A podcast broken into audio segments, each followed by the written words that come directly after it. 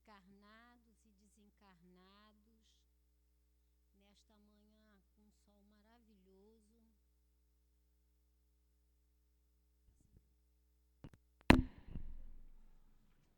Nesta manhã com um sol maravilhoso, que a gente possa sentir a energia desta casa, dos espíritos que aqui se encontram, para ajudar a todos nós ajudar o nosso Léo, a nossa Conceição, que irão usar a palavra, ajudar a todos que vão passar pelo passe de cura. E a todos nós outros que aqui nos encontramos, aqui no, no CEAP e em cada um em sua casa, aquele que estiver em suas, suas casas, os internautas, que todos nós possamos sentir a vibração desse amor divino que envolve a cada um de nós. Hoje o nosso estudo é sobre o livro dos médios. A nossa reunião das quartas-feiras, às 10 horas da manhã, é sobre o livro dos médios. E hoje o estudo vai ser sobre o laboratório do mundo invisível. Esse capítulo é muito interessante, traz muitos ensinamentos para todos nós. Mas a gente vai lembrar a obra social, a nossa obra social Antônio de Aquino que recebe os familiares aqui aos sábados, as crianças, os adolescentes, aqueles que puderem vir conhecê-la, é muito importante. Muito importante para quem vem conhecê-la e muito importante para aqueles que participam da obra social, que vão se sentir bem acolhidos com a presença de todos.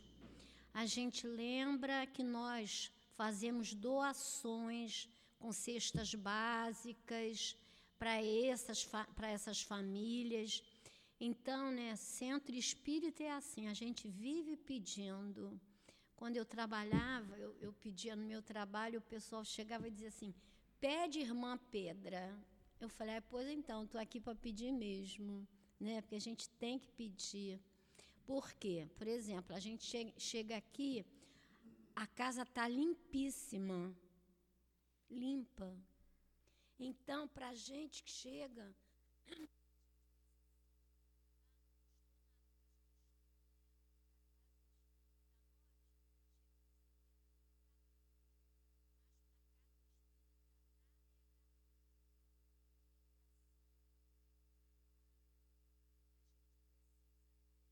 essas doações é, medicamentos que vocês tenham em casa e que esteja dentro da validade, que vocês não estejam mais usando. Roupas nesse frio, então meias é muito bom, meia é muito bom. É, a gente também pede calçados, tudo, a gente pede tudo.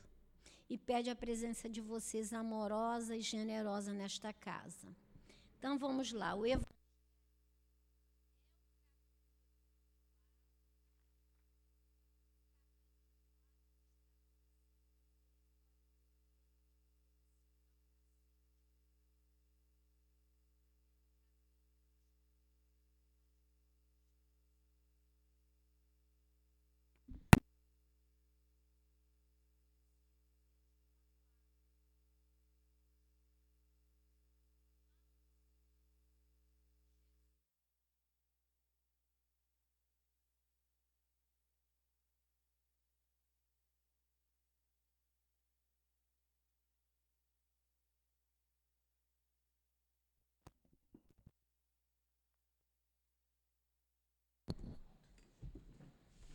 Vamos lá, desculpem.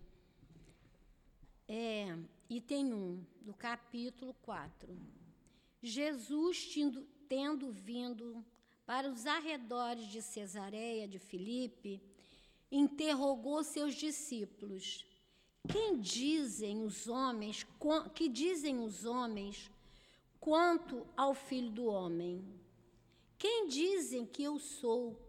E os discípulos responderam: Uns afirmam que é João Batista, outros que és Elias, outros que é Jeremias, ou alguns dos profetas.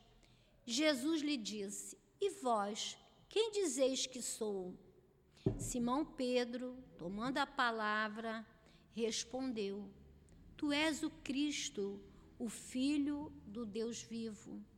E Jesus falou: Bem-aventurado és, Simão, filho de Jonas, porque não foi a carne nem o sangue que te revelaram isso, mas meus, meu Pai que está nos céus. Mateus, está lá em Mateus, no capítulo 16, os itens de 13 a 17, no capítulo de Marcos 8, os itens 27 a 30. A gente pede para vocês, esse capítulo é muito importante, como eu falei. Leiam esse capítulo, pelo menos esses itens. Então, vamos fazer a nossa prece para a gente poder passar a palavra para o nosso companheiro Léo. Vamos então, nesse momento, nos sentindo acolhidos pelos benfeitores desta casa. Esta casa que nos acolhe com amor, com carinho, que nós possamos sentir essas vibrações todos nós que aqui nos encontramos, encarnados e desencarnados, e os nossos queridos e amigos internautas, que da mesma forma se sintam dentro desta casa, vibrando com todos nós. Agradecemos ao nosso querido e muito amado altivo que é o companheiro de todos nós da nossa caminhada. E com certeza ele será, ele envolverá o Léo e a Conceição que vem a trazer os seus estudos. E envolverá todos nós. Eu sempre costumo dizer, as pessoas falam, mas eu não conheço o altivo. E eu respondo, mas ele conhece a cada um de vocês. Embalados por essa energia desses bons espíritos, da nossa querida Lúcia Moreira, que com certeza aqui também estará hoje. A Neuza, a Elvira, o professor Zé Jorge, todos esses companheiros de caminhada que nós temos a grata satisfação de conviver com eles. Agradecidos ao Mestre Jesus, agradecidos a Deus, nosso Pai. E é esse Pai amoroso e generoso que solicitamos a permissão para dar início à nossa reunião pública da manhã de hoje. Graças a Deus. O nosso Léo, ele vai trazer o capítulo, vai dar início ao capítulo é 8 do livro dos médios, que vai falar sobre o laboratório do mundo invisível. O item 126 ao 131 é que o nosso Léo vai trazer esse seu estudo. A gente vai ler só um pedacinho. Item 126. Dizemos que os espíritos apresentam-se vestidos de túnicas, de drapeados ou mesmo com seus trajes comuns. Os drapeados parecem ser um costume geral no mundo dos espíritos, mas pergunta-se: onde vão buscar vestimentas semelhantes em tudo aqueles que usam que usavam enquanto estavam vivos, como todos os acessórios que complementavam o traje. Então, nosso Léo vai explicar isso para nós, que o nosso altivo te abençoe e a sua mãezinha. Tá, tá ouvindo? Tá. É, que a doce e serena paz do Senhor Jesus esteja junto de todos nós nessa manhã de quarta-feira. Né? Primeiro, eu não sou palestrante, não sou orador, não sou nada. Sou uma pessoa que nasceu espírita, é, com a responsabilidade maior ainda, né? Porque se já nasce espírita, não tem como dizer que não teve contato com a doutrina espírita, né? E que na manhã de hoje estudei um pouquinho sobre o livro dos médios. Vou falar um pouco sobre o surgimento do livro dos médios. Kardec, professor Rivail, né? Allan Kardec foi o nome que ele adotou depois de ter contato com a doutrina espírita. Começou a desenvolver didaticamente um pedagogo francês de uma família muito estudiosa, discípulo de Pestalozzi, começou a ter contato com os espíritos através das famosas mesas girantes na França. Mesas essas que não era mais nada menos do que efeitos físicos. Os efeitos físicos começaram a surgir no planeta Terra em vários locais e várias regiões do mundo. Começaram a surgir na América, começaram a surgir na Alemanha, começaram a surgir na França, há relatos da Rússia também. E o professor Rivail, quando começou a ouvir falar das mesas girantes, ele, como um estudante do magnetismo e conhecedor e cientista, ele falou: é normal, pode acontecer isso. Através do magnetismo, nós podemos mover objetos.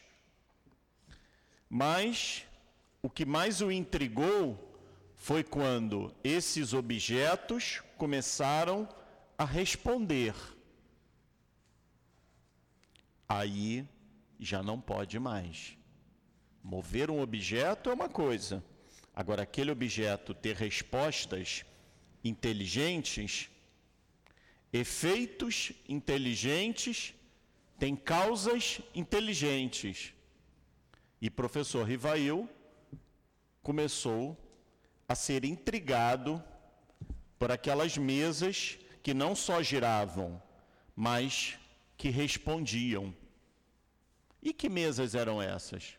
Reuniões mediúnicas, não existia centro espírita, não existia reuniões privadas. A maioria delas eram feitas em teatros, em anfiteatros, em casas de show com o, a propaganda de venha perguntar às mesas o que queres saber da vida. Se eu vou casar, se eu vou ficar rico, se eu vou para a direita, se eu vou para a esquerda. E isso começou a intrigar o professor Rivail. Quando descobriu que atrás daquelas mesas girantes havia efeitos físicos médiums fazendo aquele efeito com respostas inteligentes, a causa era inteligente. Um companheiro convidou para uma reunião séria, não uma reunião de exposição ou de brincadeira, uma reunião séria, com uma médium séria, numa casa séria. E começou-se ali a desenvolver o livro dos Espíritos. O livro aonde é a base da nossa doutrina. Desenvolveu através de várias perguntas, mas a primeira pergunta que o professor Rivail fez foi: o que é Deus? E ele fez essa pergunta, ele já era conhecido no meio da ciência, ele fez essa pergunta a vários médios de várias regiões do mundo, nos Estados Unidos, na Alemanha, na Holanda, e a médium que estava trabalhando com ele, que eram duas adolescentes, duas meninas, 16 e 14 anos. E a resposta foi praticamente a mesma, com uma sinergia muito grande. Quando o senhor Rivail, já com a nomenclatura de Allan Kardec, começa a receber as respostas de outros médiums sobre o que é Deus, ele não perguntou quem é Deus, ele perguntou o que é Deus.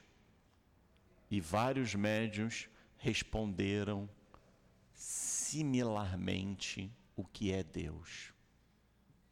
Isto o entregou mais ainda. Por quê? Além de uma causa inteligente, havia naquele momento uma reunião de espíritos inteligentes para aquela formação da doutrina espírita, que ele não sabia nem o que era.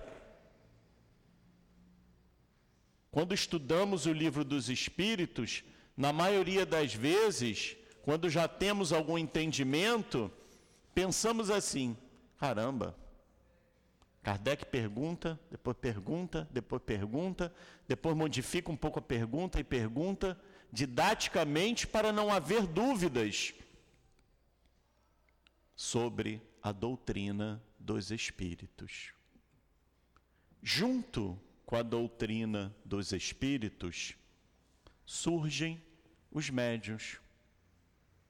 Kardec, após a formação do livro dos espíritos, após o desenvolvimento do livro dos espíritos, o seu estudo continua para um manual prático daqueles que tinham a mediunidade, que somos todos nós.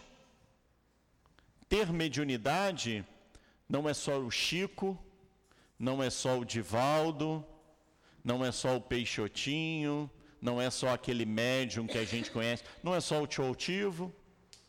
Não. Nós somos médios. Nós temos comunhão com os espíritos. Nós temos a capacidade de nos comunicarmos com o mundo invisível. Mundo esse que é somente invisível porque Ele está aqui junto de cada um de nós.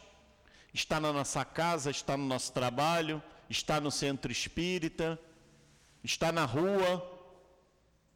Aprendemos junto com Kardec que, como se os espíritos estão sempre junto de nós, como nós os atraímos? Como nós colocamos esses espíritos próximo da gente? Ah, eu só quero ter o espírito de Dr. Bezerra de Menezes próximo de mim. Como que eu faço isso? Com a minha sintonia, com a minha afinidade, com o meu pensamento.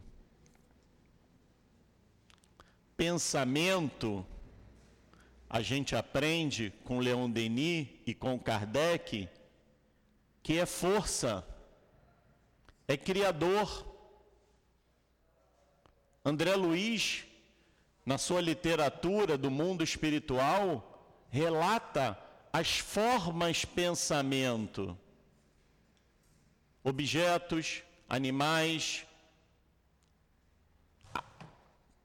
copo, livro, no livro dos médiuns, Kardec vem mostrar para a gente um relato de uma companheira que tem um espírito que ela vê e ela relata que esse espírito está com uma caixa de rapé.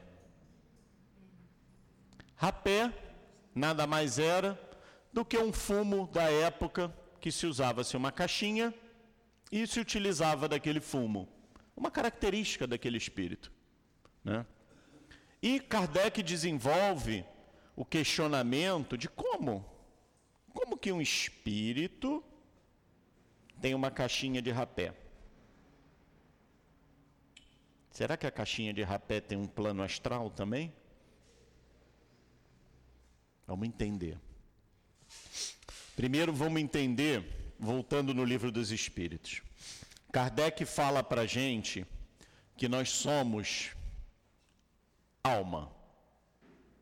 Espírito está desencarnado. Alma é o espírito encarnado. Nós somos composto de três fragmentos: espírito, matéria e perispírito. O que, que é o perispírito? Perispírito é o que liga o espírito à matéria. Faz essa ligação entre o espírito e a matéria. Então nós somos composto. Eu, Leonardo, eu sou um espírito que estou num corpo físico e que eu tenho uma matéria fluídica que é o meu perispírito. Correto? Então entendemos isso. O que, que eu sou composto? Espírito, perispírito e matéria. Esse corpo aqui é perecível, tem data de validade. É uma bateriazinha, uma pilha que ela vai durar até aquela data dela. Após isso, não dura mais, não tem jeito. Agora, meu espírito é imortal e meu perispírito, ele é apurado com várias camadas, né? Aí eu lembro do Paulo Nagai das aulas de perispírito falando das várias camadas do perispírito, quando tem a pessoa vidente que enxerga um espírito que ainda está encarnado quando sai do corpo, ligado pelo cordão de ouro. Aquele cordão de ouro é o perispírito. Quando corta aquele cordão, não tem mais vida encarnada. Precisamos entender isso. Quando Kardec analisa o caso desse espírito que aparece com a caixinha do rapé, né? Ele pergunta: o que é aquilo? Como que o espírito está desencarnado? Era uma alma, desencarnou, ele se apresenta para o médium com um objeto físico. No plano espiritual, será que tem o, o perispírito da caixinha de rapé? Óbvio que não. Mas o espírito, quando ele desencarna, deixa o invólucro carnal, terreno, ele tem uma coisa que a gente aprende na doutrina espírita, que é o nosso pensamento. Se ele se vê com a caixinha de rapé para identificar ele, ele instintivamente cria aquela caixinha de rapé. Aí a gente fala assim, mas Léo, a gente aprende na doutrina espírita que só Deus cria. Deus cria o universo, Deus cria o espírito, né? Nós somos co-criadores.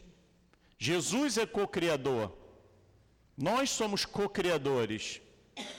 Ele cria aquela forma do seu psiquismo e do seu pensamento. Aí a gente pergunta: como funciona isso?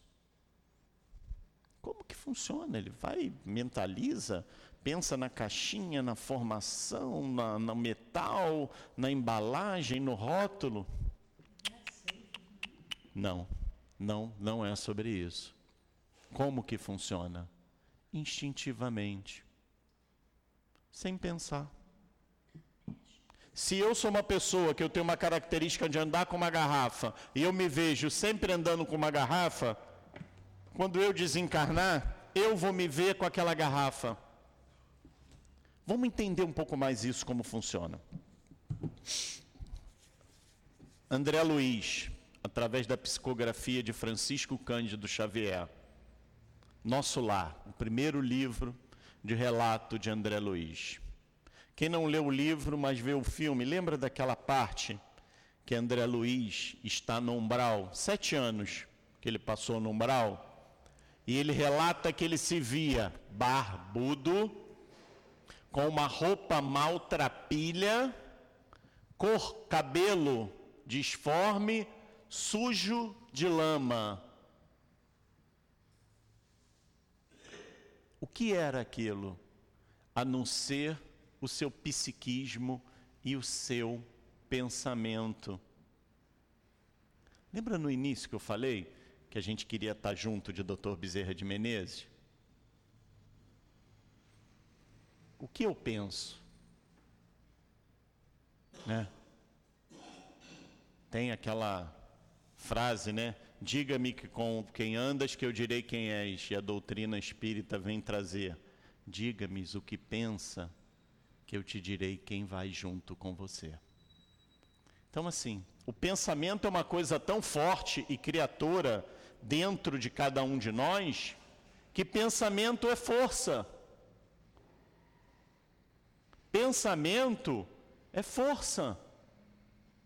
Pessoas com pensamento positivo produzem e se recuperam melhor de doenças do que pessoas com pensamento negativo tomam a mesma medicação. Isso já está provado na ciência. Então, o que nós temos que entender que não existe um mundo de Harry Potter, de fantasia.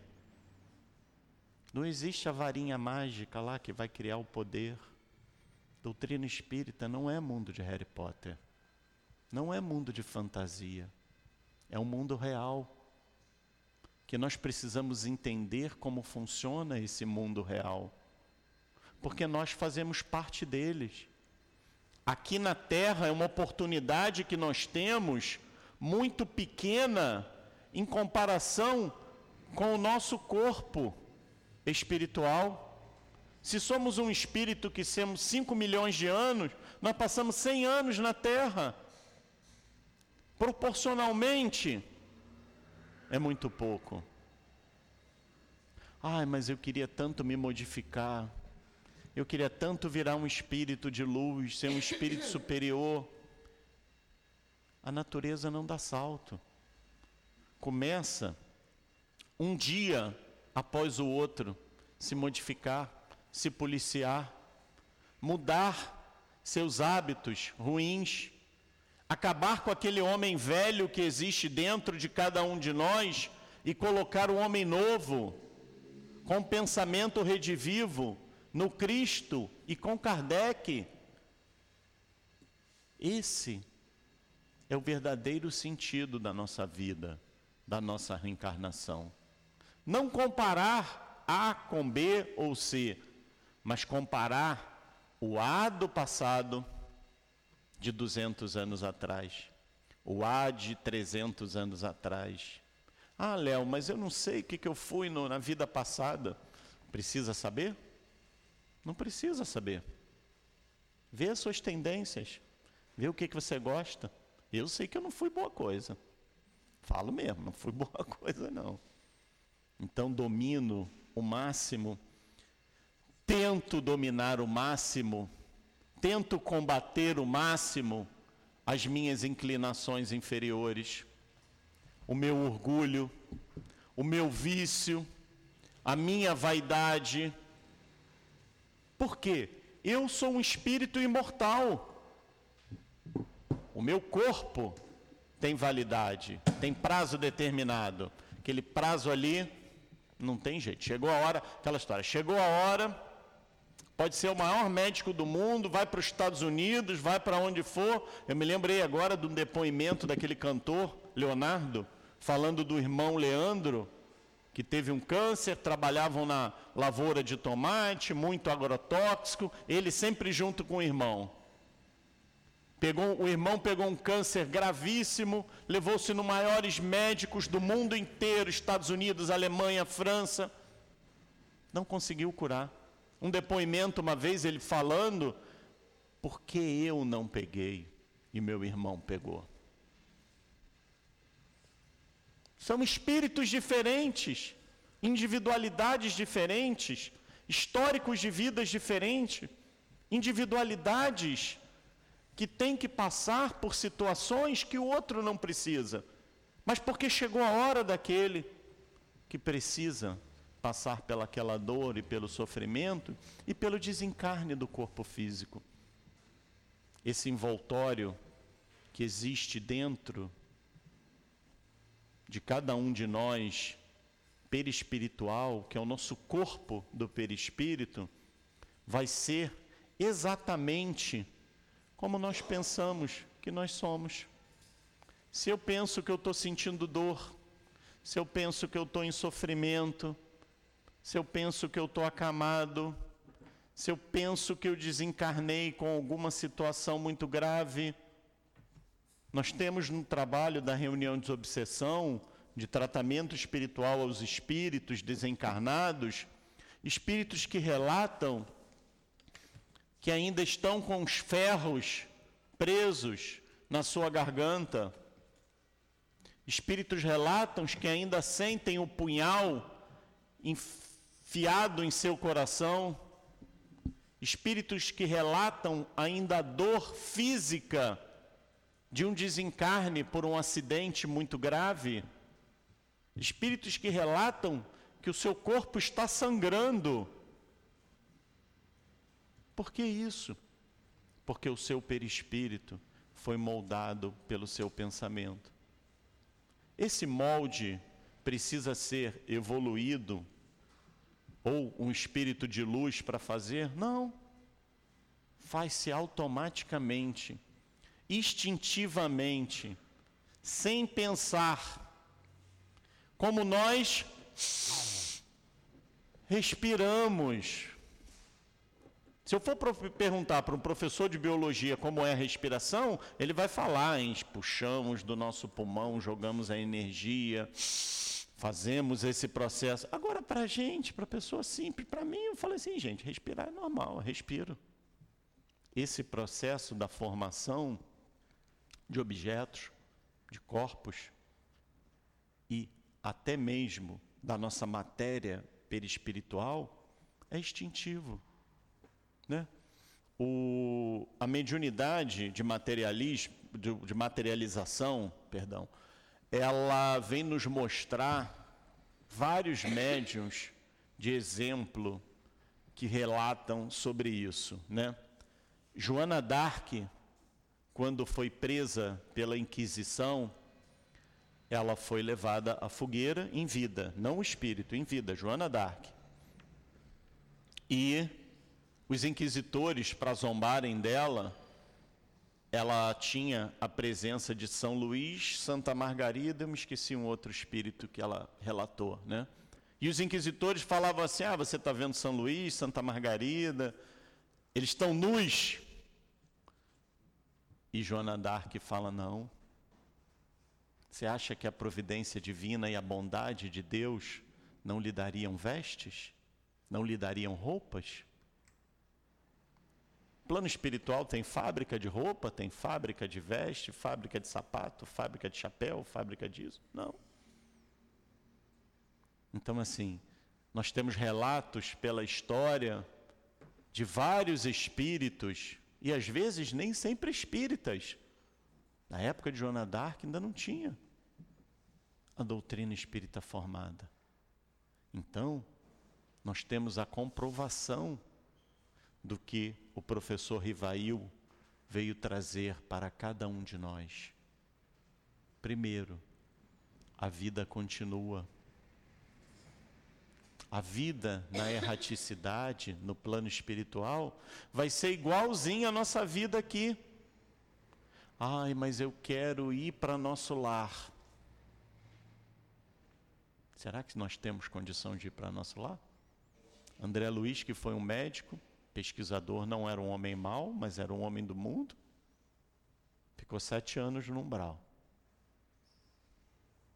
Quando a gente lê nosso lar, André Luiz vai no Ministério das Comunicações para saber se tinha alguma comunicação para ele. Aí aparece aquela paciente que ele atendia, meio que obrigado, mas atendia. No finalzinho, sempre orando por ele, sempre pedindo: Senhor, ajude o doutor André, uma pessoa tão boa, tão amiga, que me ajudou tanto com meu marido gestos pequenos com atitudes grandes. O que que vale a pena a gente entender tudo isso da doutrina espírita? Que nós estamos aqui na Terra com uma finalidade. Nós encarnamos com um propósito. Ninguém está aqui por um acaso. O acaso não existe. Ninguém tem um filho complicado, ninguém tem um patrão complicado, ninguém tem um emprego complicado. Nós temos aquilo que nós precisamos. Nós temos aquilo que nós necessitamos passar. Ah, mas então eu não posso fazer nada para modificar. Claro que pode. Deus é tão bom e tão justo que Ele nos dá o livre-arbítrio. A livre escolha do que nós devemos fazer da nossa vida. Se eu plantar maçã, eu vou colher maçã. Se eu plantar banana, eu vou colher banana. Não adianta eu querer plantar maçã e colher banana. Não existe. O plantio é livre para cada um de nós. Agora, a colheita não. A colheita é obrigatória. A colheita, a gente vai ter que colher aquilo que plantou, querendo ou não querendo.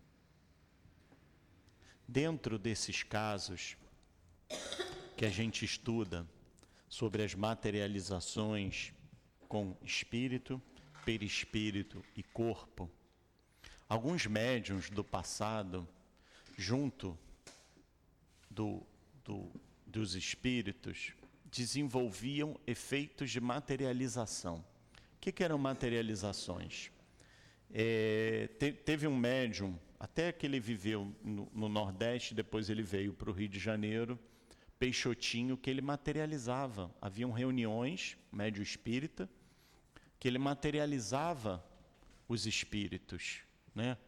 Há relatos de, na época de Kardec, de um médium que sempre queria convidar um cientista, e o cientista falava que não, não, não vem, não vou, não dá, não sei que. Três anos depois ele foi lá para conhecer, e esse médium fazia as mesas girantes.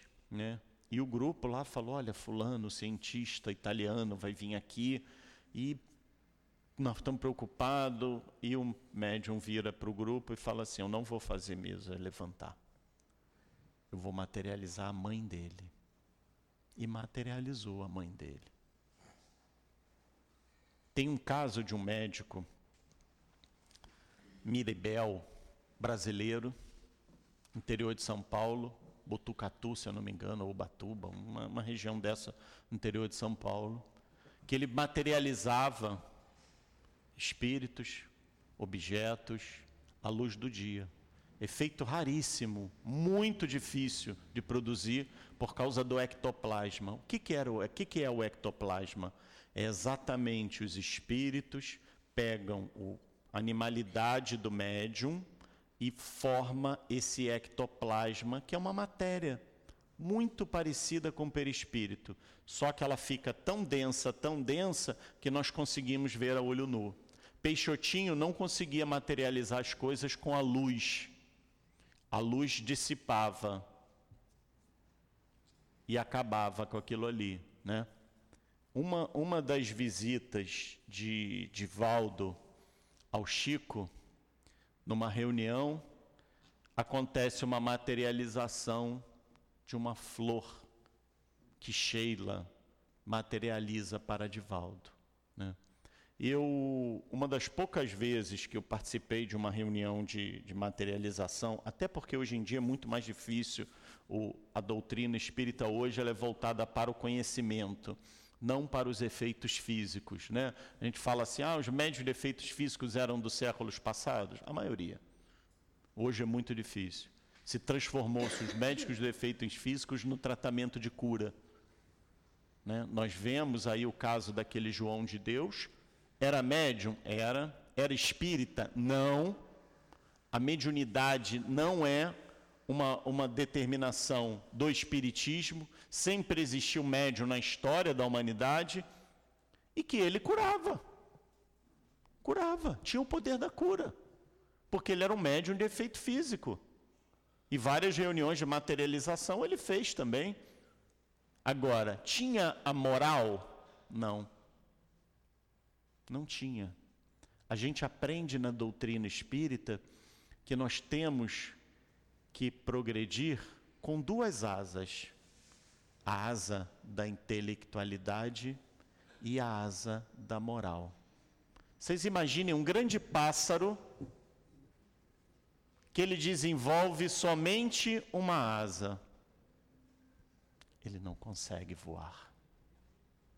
Então, o espírito só vai dar grandes voos ou alçar grandes objetivos quando ele conseguir crescer com as duas asas, a asa da moral e a asa da intelectualidade. Precisamos desenvolver as duas. Sim. Ah, Léo, mas eu quero só ficar no espiritismo. Vai lhe faltar a asa da intelectualidade. Ah, eu quero ficar só no estudo da ciência. Fique, mas vai lhe faltar a asa da moral. Então, a doutrina espírita e Kardec vem trazer para cada um de nós o relato do que realmente importa na nossa vida. Nós não estamos aqui na terra de passeio. Nós não estamos de passagem. Nós temos uma finalidade, nós temos um propósito, nós temos um objetivo. Este objetivo é sermos melhores do que nós fomos ontem. Se ontem eu matei, esfolei, roubei, degolei, trucidei, hoje eu já não consigo mais fazer isso. Agora, o meu débito ficou. Lembra? Crédito e débito a gente precisa equilibrar? Eu sei que eu tenho muito mais débito do que crédito. Então eu tenho que aumentar o meu crédito para diminuir o meu débito. É simples a conta. Todos nós temos muito mais débitos do que crédito. Ah, mas então eu só vou conseguir pagar. Não sei, a misericórdia divina é muito grande para cada um de nós. Nós somos medidos pelos nossos esforços. O quanto eu me esforço para me transformar. Por isso que eu sou medido. Não é por ninguém, é por nós. Quando eu aprender que eu preciso amar o meu inimigo, Jesus não falou assim, ama aquele que te, te olha de cara virada. Jesus falou: ame o inimigo. Difícil, né? Difícil a gente amar o inimigo. Como que a gente vai amar alguém que fez mal a quem eu amo? Como eu vou amar alguém a quem fez mal a minha filha ou ao meu filho, a meu pai, a minha mãe, a meu cônjuge, a minha doutrina?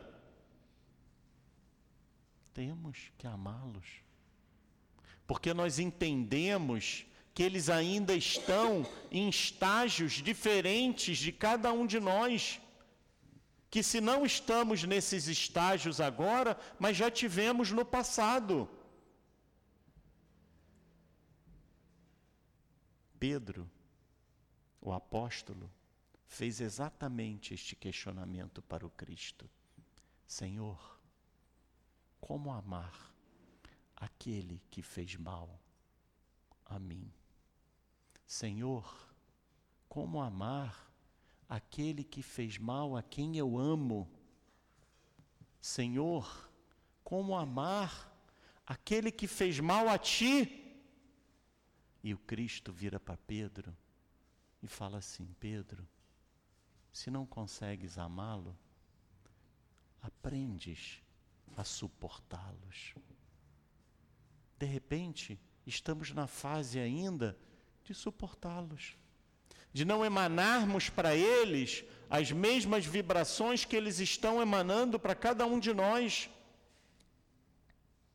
Não entrarmos naquela sintonia daquele espírito, não termos o mesmo pensamento Que a gente viu hoje que pensamento é força. Pensamento cria. Que aquele companheiro que ainda não consegue enxergar o que está fazendo. Não que sejamos superiores a eles, não, não somos, mas que temos um pouco mais de responsabilidade, porque nós temos o conhecimento. E aqueles que muito foi dado, muitos lhe será cobrado. Não dá para a gente chegar lá em cima, no plano espiritual, quando desencarnarmos e falarmos assim: Ah, eu fiz, poxa. Aí a gente fala: Ah, mas eu não sabia. Não dá. Os espíritos amigos vão olhar para a gente e não vão colocar o nosso dedo na ferida. Vão nos abraçar e falar: É, irmão, você fez. E a nossa consciência vai mostrar: Eu fiz, mas eu podia ter feito mais. Eu fiz, mas eu não quis sair da minha zona de conforto.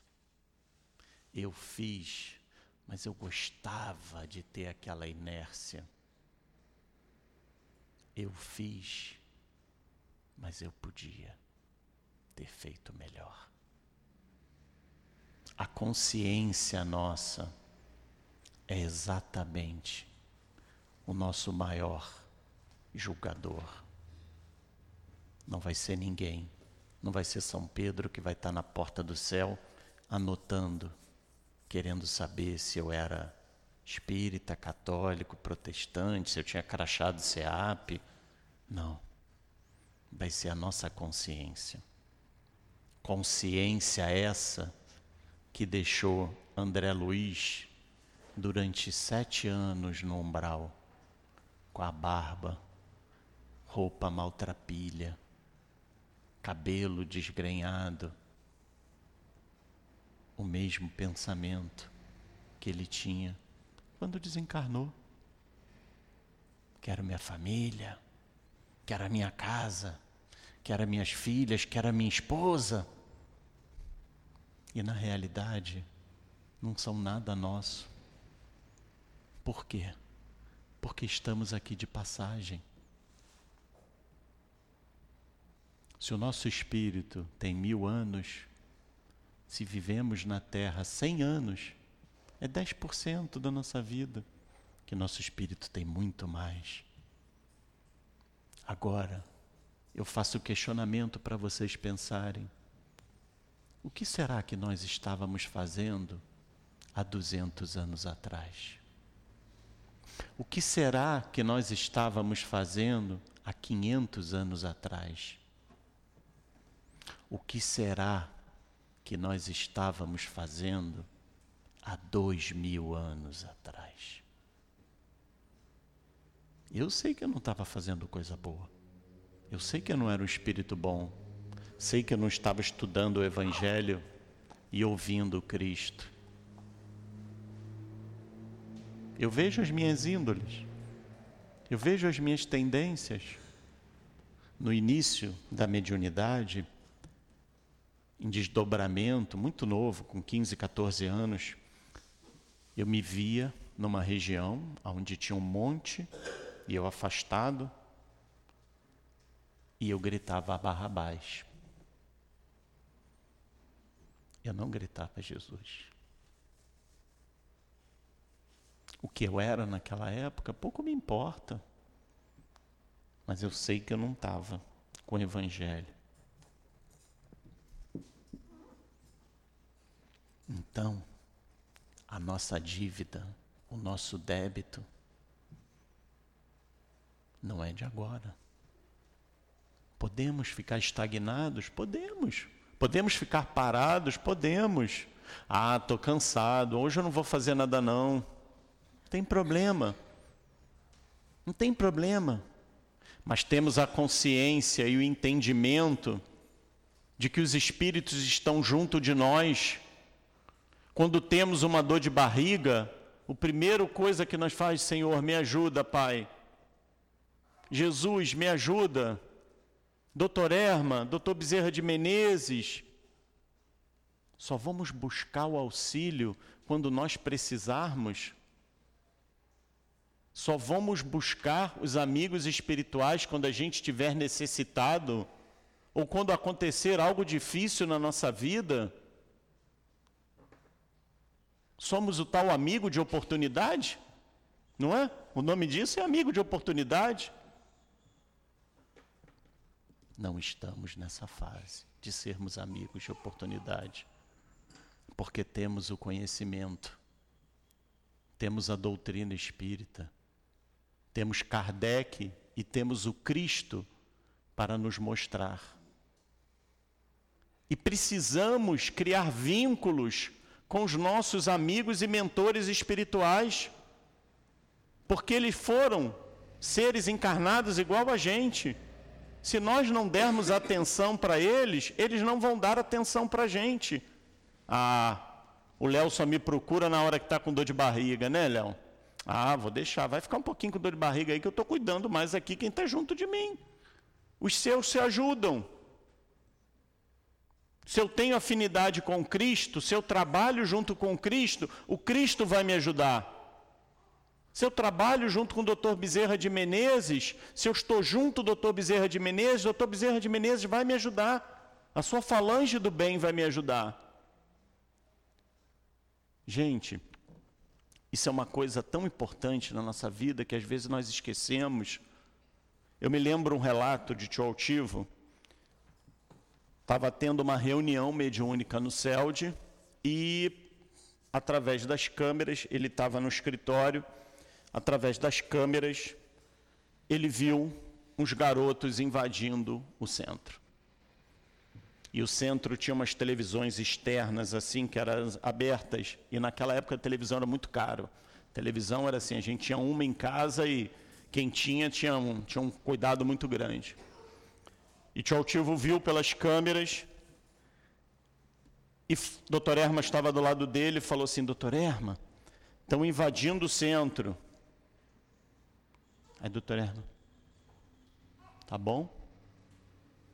Doutor Erma, pega uns espíritos daqueles que a gente cuida da desobsessão, vamos fazer uma materialização para assustar os, os invasores. Doutor Erma vira para ele e fala assim, altivo, você acha que o nosso trabalho tem que se sujeitar a isso? Você acha que eu vou fazer isso? Você já está comigo há bastante tempo. Ele abaixou a cabeça e falou: Não, doutor Hermes, o senhor está certo. Eu é que tinha que ter pensado que poderiam invadir aquilo ali. Os espíritos não vão interferir na nossa vida material, muito pouco. Até podem nos ajudar, podem nos orientar mais do que nós imaginamos podem nos influenciar mais do que nós imaginamos livro dos Espíritos. Mas eles não vão fazer pela gente. Como também eles vão interceder por cada um de nós. Trabalho mediúnico na casa de Leon Denis.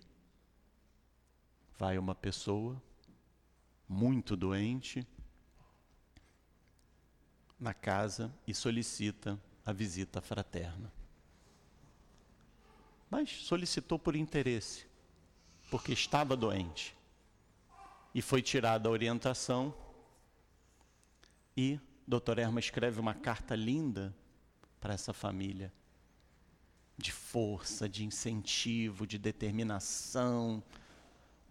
E Tio Altivo depois lê a carta e questiona a doutor Erma, doutor Erma, por que isso? Esse rapaz só veio aqui porque está doente.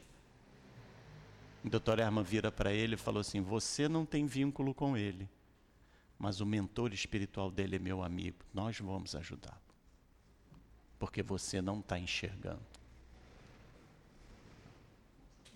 A vida espiritual não é Harry Potter. Não é o um mundo fantástico de Hogwarts. A doutrina espírita tem uma razão, tem um bom senso, tem uma continuidade da nossa vida física. Por isso precisamos estudar o livro dos espíritos e o livro dos médiuns.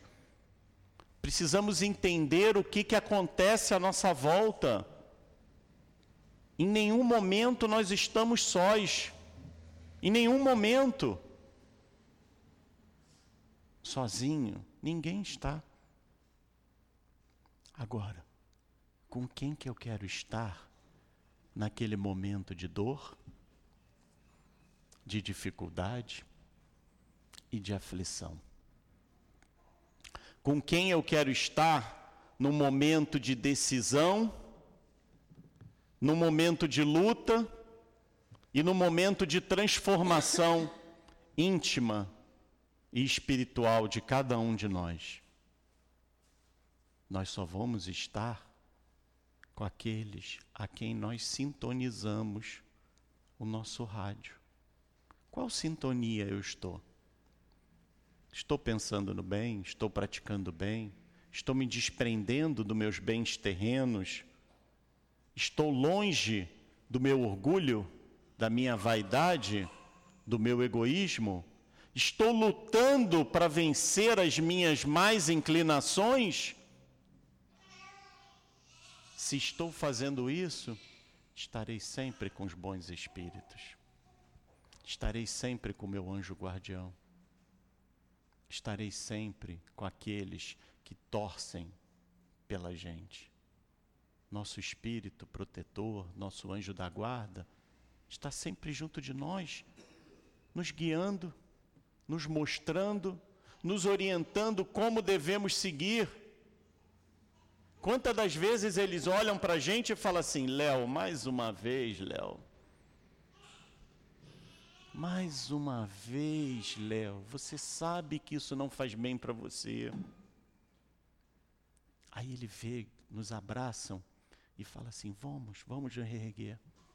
Volte para o trabalho, volte para a atividade. Termine de ler aquele livro que você sabe que é importante para ajudar nas suas ideias e nos seus pensamentos. Esse é o nosso anjo guardião. Agora, se não pensarmos nele, se não elevarmos o nosso pensamento, se não fizermos as nossas orações, se não disciplinarmos a nossa vontade, de quem estaremos juntos? De quem não disciplina, de quem não pensa bem, de quem quer que a gente caia no erro, no vício. Nós temos a opção. O livre-arbítrio é a coisa mais sagrada que Deus coloca para todos os espíritos. Não só para a gente, não, para todos. Deus não interfere. Às vezes a gente pensa assim, ai, Deus podia ajudar esse menino, né?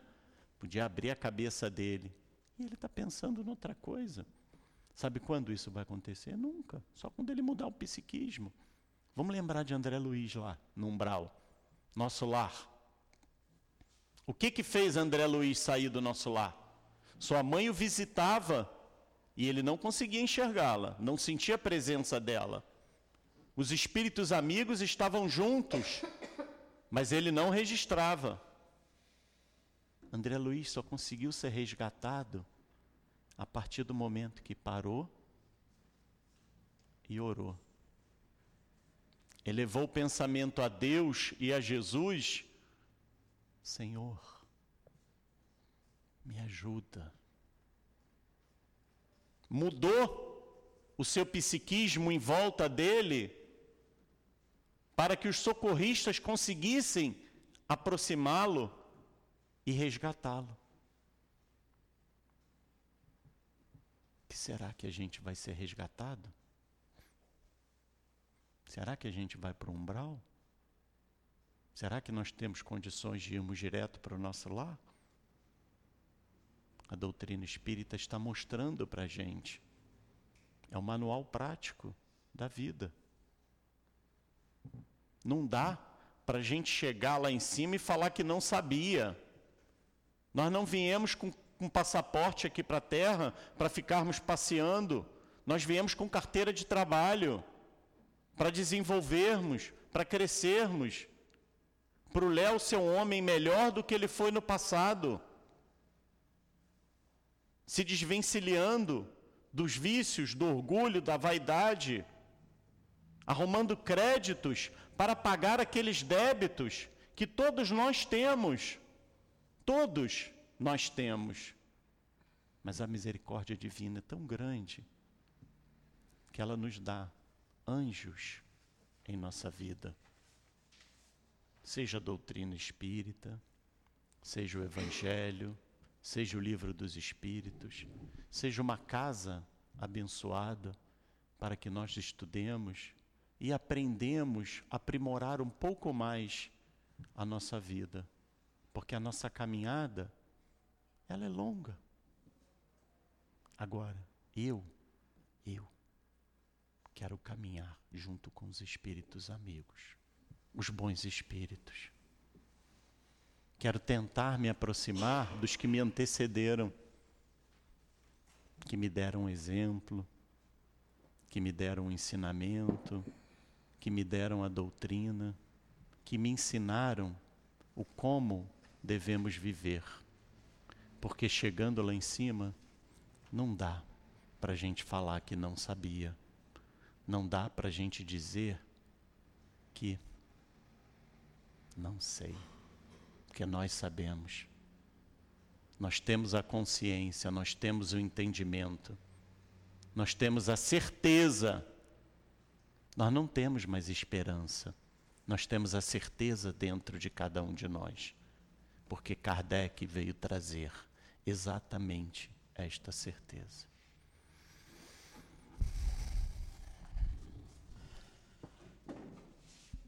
Agradecemos ao nosso companheiro Léo, não é? Ele disse que todos nós temos um anjo, não é isso? O anjo que ele que o trouxe e que o conduziu nessa vida era a Lúcia Moreira, essa mãezinha. Então que a gente analise nas questões que o, que o nosso querido trouxe para cada um de nós. E agora a gente vai partir para o segundo momento da reunião, que é o momento do passe. E a gente vai solicitando aos companheiros médios que possam se posicionar.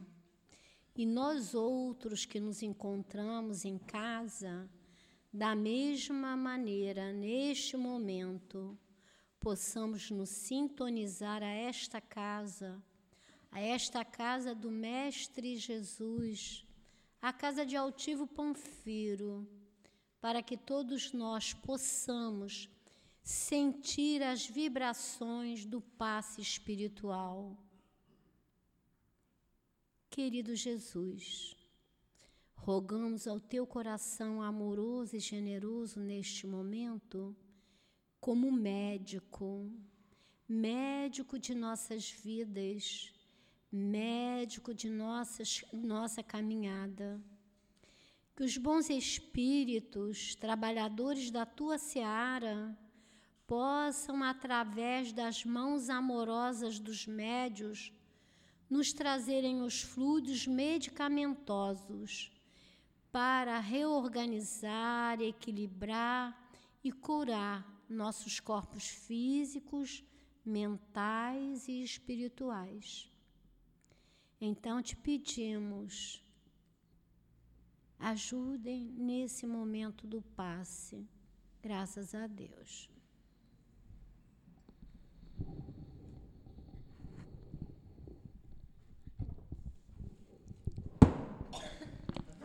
Então, meus irmãos, Jesus é, ia descendo com seus discípulos, vindo da,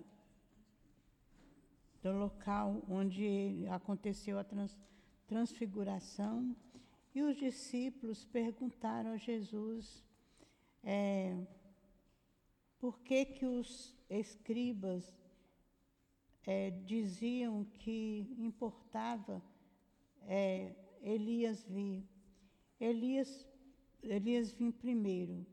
Mas Jesus respondendo disse: Elias certamente vir e restabelecer todas as coisas. Digo-vos, porém, que ele já veio e eles não o conheceram. Antes fizeram dele quanto quiseram. Assim também o filho do homem há de padecer as suas mãos. Então compreenderam os discípulos que era de João Batista que Jesus lhe falara. É, e quando Jesus fala nessa passagem aqui, ele mostra claramente, ele está falando da reencarnação, que a reencarnação é uma realidade, ela faz parte da lei natural de Deus. É, os, os judeus, eles tinham a ideia de reencarnação, mas eles chamavam de ressurreição, porque eles não compreendiam como acontecia realmente é, a reencarnação. Eles tinham uma ideia imprecisa, incompleta, e não compreendiam. Que Jesus nos ampare agora e sempre. Vamos agora receber a mensagem do plano espiritual, que o plano espiritual trouxe para cada um de nós. Que a paz esteja em cada coração, que cada um de vocês sinta a paz a envolverem, que vocês se sintam privilegiados ao falarem do amor de Jesus. Nós sabemos que são irmãos que falaram diante do Cristo. Nós também, outrora, falamos e ainda não nos consideramos vencedores, mas já sabemos que somos irmãos do Cristo e todos filhos de Deus, Pai de amor e de misericórdia. Que vocês passem a analisar mais os trabalhos de vocês para o Cristo. E então passarão a entender a quão grande é o amor do Cristo pela humanidade. Ó, oh, nós sabemos que ainda há muito para se convencerem que não há outro caminho, que devem prosseguir na luta constante contra o mal que assusta a humanidade que vocês estejam atentos e vigilantes.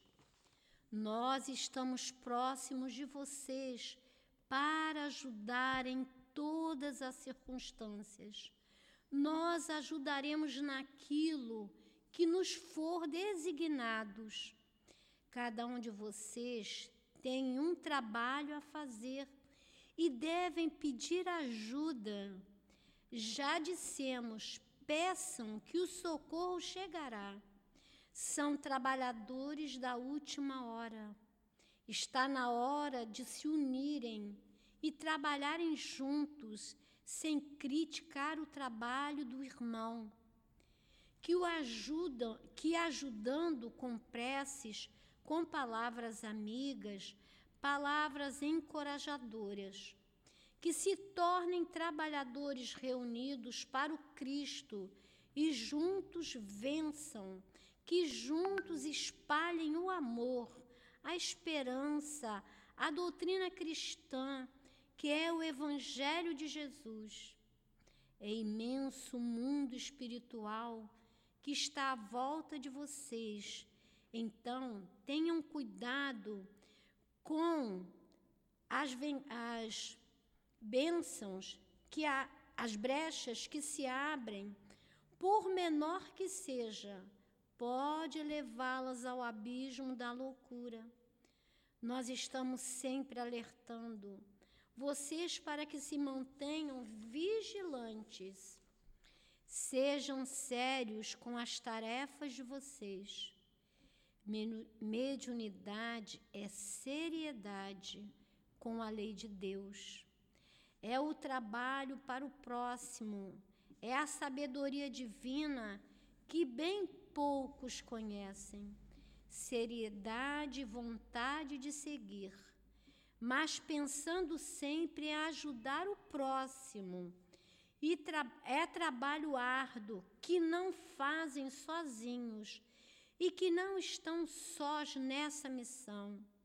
Estamos sempre juntos, auxiliando o trabalhador, o qual é designado a esses trabalhos. Peçam ajuda e tenham fé no Pai. Que as tarefas cresçam cada vez mais e que jamais falte a força e a coragem de vocês. Lembrem Jesus e Kardec, paz, um trabalhador do Cristo. E embalados nessa mensagem amorosa, acolhedora para todos nós, desses amigos espirituais, desse espírito trabalhador do Cristo, que todos nós tenhamos a certeza, como ele nos diz, que nós nunca estamos sozinhos, que nós possamos sim pedir ajuda dentro daquilo que necessitamos.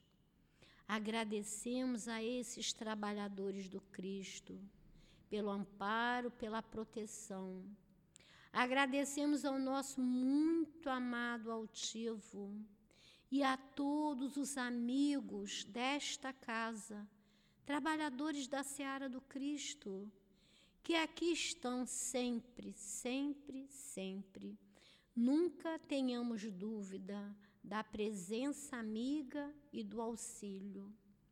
Em nome desses queridos amigos, em nome do Mestre e do Médico Jesus, mas acima de tudo, em nome de Deus, que é o nosso Pai de amor e de bondade e que a tudo isso permite em nossas vidas, é esse Pai amoroso que pedimos permissão para dar por encerrada a nossa reunião pública da manhã de hoje com os nossos corações alegres e felizes por termos tido a oportunidade de conhecer a doutrina do Cristo.